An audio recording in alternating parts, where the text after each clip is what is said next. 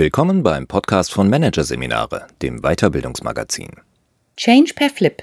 Plötzlich anders. Von Nils Pfläging. Langwierig, beschwerlich und oft erfolglos. Die Bilanz vieler Change-Prozesse sieht düster aus. Das kann auch kaum anders sein, weil schon die Grundannahmen, mit denen klassisches Change Management operiert, falsch sind. Davon ist Nils Pfläging überzeugt. Der Unternehmer und Berater empfiehlt fünf neue Sichtweisen, mit denen aus zäher Veränderungsarbeit dynamischer Wandel wird. Nicht irgendwann in ferner Zukunft, sondern jetzt. Change-Müdigkeit, Widerstand, enttäuschende Ergebnisse. Es scheint, dass tiefgreifender Wandel in Organisationen eine einzige Misserfolgsgeschichte ist. Dass Change auch schnell und mitreißend ablaufen könnte, scheint kaum noch vorstellbar. Ein Grund dafür liegt darin, dass im Change Management in den vergangenen Jahren vieles falsch gelaufen ist. Dass Change Manager, Agents und Berater Konventionen und Glaubenssätzen gefolgt sind, die erfolgreiche Veränderungen eher behindern, als sie zu fördern. Um die Veränderungsarbeit schwungvoll und lebendig zu machen, statt schmerzhaft, widerständig und zäh, lohnt es sich, diese Konventionen und Glaubenssätze zu hinterfragen und sie durch neue Einsichten zu ersetzen. Insbesondere fünf mentale Richtungswechsel, die wir hier Mindshifts nennen werden, rücken die Veränderungsarbeit näher an die Realitäten des Wandels heran und steigern damit die Chance auf erfolgreiche Organisationsgestaltung. Mindshift Nummer 1. Change ist keine Reise, sondern eine Kette von Flips. Die gängigsten Metaphern zum Thema Change bedienen sich des Bildes der Reise. Vom heutigen Zustand, oft Status quo genannt, zum beabsichtigten Zustand, auch Vision. Der Zielzustand wird in dieser Metapher gerne als ein weit entfernter Ort oder als in ferner Zukunft gelegen beschrieben, häufig auch als ein Nordstern, an den wohl niemals ganz herangereicht werden kann. Wir neigen dazu zu glauben, dass jede Veränderungsreise lang und beschwerlich ist, dass die Ankunft durch harte Arbeit erkämpft und der Weg gefahrvoll sein wird. Da ist es nur konsequent, dass wir uns mit Blueprints und Changeland-Karten, mit Projektplänen und Gantt-Charts bewaffnet auf den Weg machen. Wir beginnen sofort alle möglichen Arten von Hindernissen vorauszuahnen, die nicht unbedingt existieren. Wir sind aber felsenfest davon überzeugt, dass unsere selbst erfundenen Meilensteine real sind und werden nervös, wenn sie nicht wie geplant am Horizont auftauchen. Der Irrtum dahinter ist der, dass Change hier als kontrollierbarer Prozess gedacht wird. Ein Prozess, der sich aus einer Abfolge konkreter Schritte oder Phasen, Stufen oder Etappen zusammensetzt. Dieses Verständnis von Wandel verleitet uns dazu, anzunehmen, dass wir eine Karte anfertigen müssen, einen Fahrplan vom gegenwärtigen hin zum beabsichtigten Zustand. Change Management als geplanter Change, wie wir es kennen, ist genau dafür gedacht und entwickelt. Zum einen wird Veränderung damit trivialisiert. Denn lebendige Organisation ist viel zu komplex, um ihre Gestaltung tatsächlich in dieser Form zu planen. Zum anderen verführt uns die Reisemetapher dazu, Change grundsätzlich als etwas zu betrachten, das niemals schnell, mit wenig Aufwand, jetzt und hier, mit existierenden Ressourcen und minimaler Irritation passieren kann. Die Reisemetapher erschwert den Change unnötig. Versuchen wir daher eine andere Metapher. Was passiert, wenn man ein wenig Milch in eine Tasse mit heißem Kaffee gießt? Durch diesen winzigen Anstoß entsteht im Kaffee sofort ein neues Muster, eine neue Ordnung. Das neue Muster, Kaffee mit Milch, ist vollkommen anders als das vorherige Muster, schwarzer Kaffee. Und die Veränderung ist permanent. Es gibt keinen Weg, um zum ursprünglichen Muster zurückzukehren. Dieses Bild der Entstehung von Milchkaffee entspricht Veränderung, wie sie in der Realität stattfindet viel eher als das Bild vom Change als langer Etappenreise von hier nach dort. Change ist demnach ein Hinüberflippen von jetzt, also dem heutigen Zustand, nach neu, also in den beabsichtigten Zustand.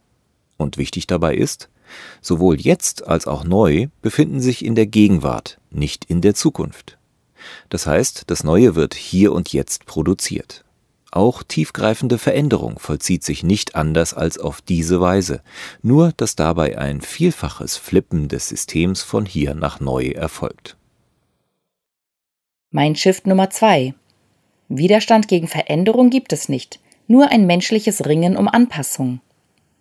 Der Mann, der den Veränderungswiderstand erfand, war Kurt Lewin, der brillante Pionier der Sozialpsychologie und Gründer der Organisationsentwicklung, führte den Begriff allerdings als ein systemisches Konzept ein, als eine organisationale Kraft, die Manager und Mitarbeiter gleichermaßen beeinflusst. Leider überdauerte zwar Lewins Terminologie die Zeit, nicht aber der Hintergedanke. Daher wird Widerstand heute oft als ein psychologisches, individualisiertes Problem betrachtet, als eine Art Persönlichkeitsdefekt. In diesem mentalen Modell sind immer die anderen schuld. Mitarbeiter leisten Widerstand. Sie wollen nur den Status quo erhalten. Das Top-Management ist nicht ausreichend committed. Mit der Widerstandsunterstellung grenzen wir uns ab und infantilisieren die anderen. Dies vereitelt ein besseres Verständnis von Veränderungsdynamiken und damit auch einen besseren Umgang damit. Zudem enthält es die Dominanz von hierarchischer Weisung und technokratischer Misstrauensorganisation. Es wäre besser, wir würden auf den Begriff des Widerstands ganz verzichten und uns hilfreicheren Vorstellungen zuwenden. Versuchen wir es doch gleich einmal. Menschen leisten keinen Widerstand gegen Veränderung. Die Vorstellung von Widerstand gegen Veränderung widerspricht sogar wissenschaftlichen Erkenntnissen, die auf die enorme menschliche Fähigkeit zu Anpassung und Veränderung verweisen. Was aber steckt dann hinter all jenen irritierenden Verhaltensweisen, die typischerweise zu beobachten sind, wenn in Unternehmen Veränderungsbemühungen laufen? Ganz einfach. Menschen mögen den Verlust von Status und formeller Macht nicht was für sich genommen ziemlich intelligent ist. Sie mögen nicht Ungerechtigkeit, Idiotie und den Versuch, sie zu verändern, was ebenfalls intelligent ist. Sie sind frustriert, wenn sie merken, dass aus der Veränderung ein Bedarf an Weiterentwicklung erwächst, mit dem sie aber offenbar allein gelassen werden. Ebenfalls klug. Kurzum, die Verhaltensweisen von Organisationsmitgliedern in Veränderungssituationen beziehen sich auf andere Dinge als die Veränderung selbst, Dinge, die mit völlig legitimen menschlichen Erwartungen und Bedürfnissen zu tun haben, die aber von den Initiatoren des Wandels oft vernachlässigt, verdrängt oder vergessen werden. Je mehr Veränderungswiderstand zu beobachten ist, desto sicherer kann man sich daher sein, dass die gewählten Vorgehensweisen und Methoden Mist sind und dass eigentlich selbstverständliche Aufgaben des intelligenten Umgangs mit notwendiger Anpassung liegen bleiben. Effektive Organisationsveränderung erfordert spezifisches, zielgerichtetes Handeln. Im Klartext wenn vorgesehene Veränderungen zum Verlust von Status bei einigen Mitarbeitern führen sollten, dann müssen Vorgehensweisen für den Umgang damit entwickelt werden. Wenn Veränderung zu einem Bedarf an Lernen und Entwicklung führt, dann müssen wir uns um eben dieses Lernen kümmern. Wenn Change einen Preis hat, dann braucht es Raum für Emotionen und Trauer. Was also existiert, ist nicht Widerstand gegen Veränderung. Es sind vielmehr Symptome des Ringens mit der Anpassung an das Neue. Wer das verwechselt und Menschen als defekte Widerständige etikettiert, erschwert der Organisation die Veränderungsarbeit künstlich. Mindshift Nummer 3. Nicht um Arbeit am Menschen geht es beim Change, sondern um Arbeit am System. Doch warum gibt es überhaupt die vielen Anpassungsschwierigkeiten, die Menschen haben, wenn Veränderung stattfindet? Der Wurm steckt im System, fast immer. Change-Arbeit sollte sich daher vor allem mit der Arbeit am System beschäftigen, nicht mit der am Menschen. Denn der Mensch tut nichts anderes, als sich im gegebenen System zu verhalten, nach den expliziten und impliziten Regeln und Gewohnheiten oder dagegen, aber immer im Verhältnis dazu. Die Gründe, warum Mitarbeitende im Change Verhaltensweisen an den Tag legen, die nach Opposition aussehen, liegen daher mit großer Wahrscheinlichkeit im gegenwärtigen Organisationssystem. Genauer gesagt, sie liegen häufig darin, dass es Inkonsistenzen zwischen dem bestehenden Organisationsmodell und dem beabsichtigten neuen Zustand gibt. Vermeintlicher Widerstand der Mitarbeitenden ist ein Signal für diese Widersprüche. Wie John Cotter schreibt, ist es oft das Mitarbeiterbeurteilungssystem, das Menschen dazu zwingt, zwischen einer neuen Vision und ihrem individuellen Eigeninteresse zu wählen. Das bedeutet, ein neues Verhalten wäre zwar gut für das Unternehmen und möglicherweise wird es auch von den Mitarbeitenden selbst als wünschenswert erachtet, im Sinne ihres Eigeninteresses machen sie es aber dennoch anders, auf die alte Weise, weil genau die im noch bestehenden Organisationsmodell honoriert wird. Change erfordert deshalb keine Revolution, sondern die sukzessive Neuverhandlung des Organisationsmodells. Man könnte auch sagen, Veränderung erfordert Konsequenz, also die Bereitschaft, das Ganze in den Blick zu nehmen, mögliche Wechselwirkungen mit einzubeziehen und dementsprechend an vielen Stellen anzusetzen. Aber eben nicht in Form eines Change-Prozesses mit vordefinierten Etappen und Endpunkt, sondern in Form von Flips. Mindshift Nummer 4. Change braucht keinen großen Plan, sondern viele Interventionen. Alles ist Intervention. Everything's an intervention ist ein alter Leitsatz der Organisationsentwicklung. Einer der schönsten, die je über Change gesagt wurden. Erinnern wir uns an das Bild mit der Milch, die in heißen Kaffee gegossen wird und sofort einen Musterwechsel provoziert. Ein Flip ist so etwas wie eine Minimum Viable Systems Intervention, eine Maßnahme, die, auch wenn sie klein und unspektakulär erscheint, Veränderung im System hervorruft meistens jedenfalls. Es mag auch Intervention oder Irritationen geben, die keine Reaktion der Akteure im System hervorrufen. Doch solche Flips, die gar nichts bewirken, im Grunde also Flops sind, dürften relativ selten sein. Eine Intervention am System wird immer irgendwelche Verhaltensänderungen bewirken, auch wenn es nicht unbedingt jene sind, die wir erwarten oder uns erhoffen. Potenziell ist also alles Mögliche geeignet, eine Organisation von einem Zustand in den anderen zu flippen. Das Handwerk der Veränderungsarbeit ist demzufolge als disziplinierte Übung in konstruktiver Irritation zu praktizieren. Das lehrt uns auch die Systemtheorie. Ihr zufolge ist Irritation die einzige Möglichkeit, wie wir auf ein System einwirken können. Und nach der Irritation müssen wir uns darauf beschränken, die Wirkungen und Rippeleffekte zu beobachten, die die Irritation ausgelöst hat um dann gegebenenfalls wieder zu irritieren und so weiter und so fort. Das System flippt ohnehin ständig. Wenn wir aber transformationshafte Veränderungswirkungen erzeugen wollen, dann müssen wir sehr viele überlegte und absichtsvolle Flips realisieren. In einem überschaubaren Zeitraum. Nicht um das System zu optimieren, sondern um es zu überwinden. Hin zu mehr Selbstorganisation, verteilter Führung und intelligent unternehmerischer Dezentralisierung und weg von starker interner Steuerung, Regelung und Bürokratie. Idealerweise zahlen die Wirkungen einzelner Flips aufeinander ein und verstärken einander. Ein Paket von fünf Flips, die alle auf die gleichen Prinzipien einzahlen, könnte zum Beispiel aus folgenden Interventionen bestehen. Erstens, wir schaffen alle individuellen Ziele ab.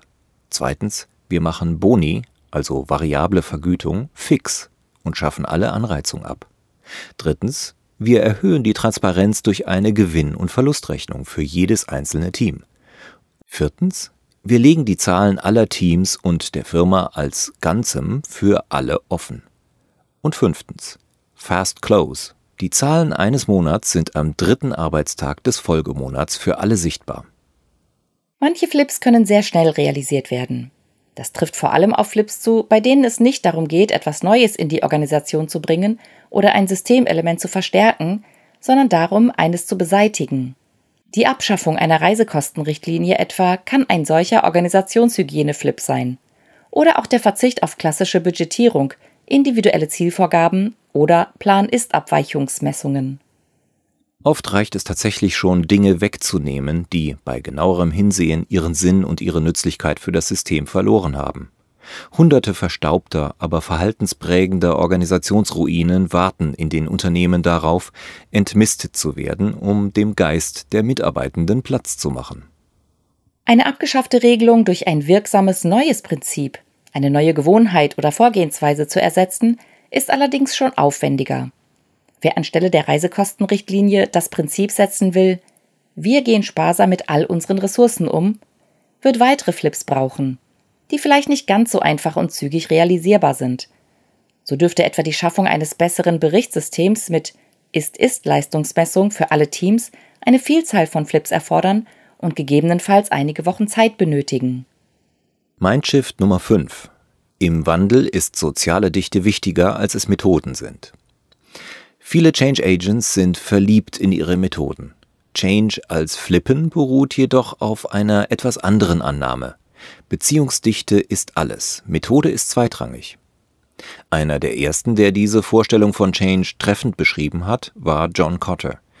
Sein Leading Change-Ansatz aus den 1990er Jahren skizziert tiefgreifenden Wandel präzise als sozial dichte Bewegung, als kollektive, selbstorganisierte und sich nach und nach entfaltende Kraft. Klassischerweise liegen Change-Prozesse in Unternehmen in der Verantwortung einiger weniger Akteure, auch wenn ein breiterer Kreis von Mitarbeitern partizipativ einbezogen wird. Das ist auch im Ansatz von John Cotter so. Wenn wir aber Change als das Auslösen von Flips im System verstehen, dann brauchen wir, zwangsläufig, von Anfang an alle oder fast alle Akteure im Unternehmen. Denn wir haben es mit einem hochkomplexen, lebendigen Geschehen zu tun, das uns eine mindestens ebenso komplexe, sozial lebendige Vorgehensweise abverlangt. Eine, die uns in die Lage versetzt, auf die vielen Überraschungen zu reagieren, die uns unsere Interventionen und Irritationen bescheren werden. Was deshalb im Kontext von Change per Flip besonders wichtig ist, ist die Schaffung wirkungsvoller Beziehungen innerhalb des Organisationssystems. Beziehungen höherer Qualität. Außerdem müssen wir viele Mitarbeitende dazu autorisieren, das System zu flippen und sie dazu einladen, freiwillig eine Rolle in der Organisationsgestaltung zu übernehmen. Ein gutes Format dafür sind Ansätze wie die von mir und Silke Hermann entwickelte Open Source Sozialtechnologie Open Space Beta. Unter Verwendung der Großgruppenmethode Open Space werden dabei alle Mitarbeiter und Mitarbeitenden eingeladen, gemeinsam an spezifischen Problemen des Systems zu arbeiten. Und zwar gleichzeitig bzw. parallel, indem sie an verschiedenen, in Wechselwirkung miteinander stehenden Fronten in Form der Realisierung von Flips ansetzen. So wird es auch wahrscheinlicher, dass alle gemeinsam Verantwortung für die Organisation übernehmen werden. Und zwar dauerhaft. Denn Change als Flippen ist eine nie endende Arbeit am System.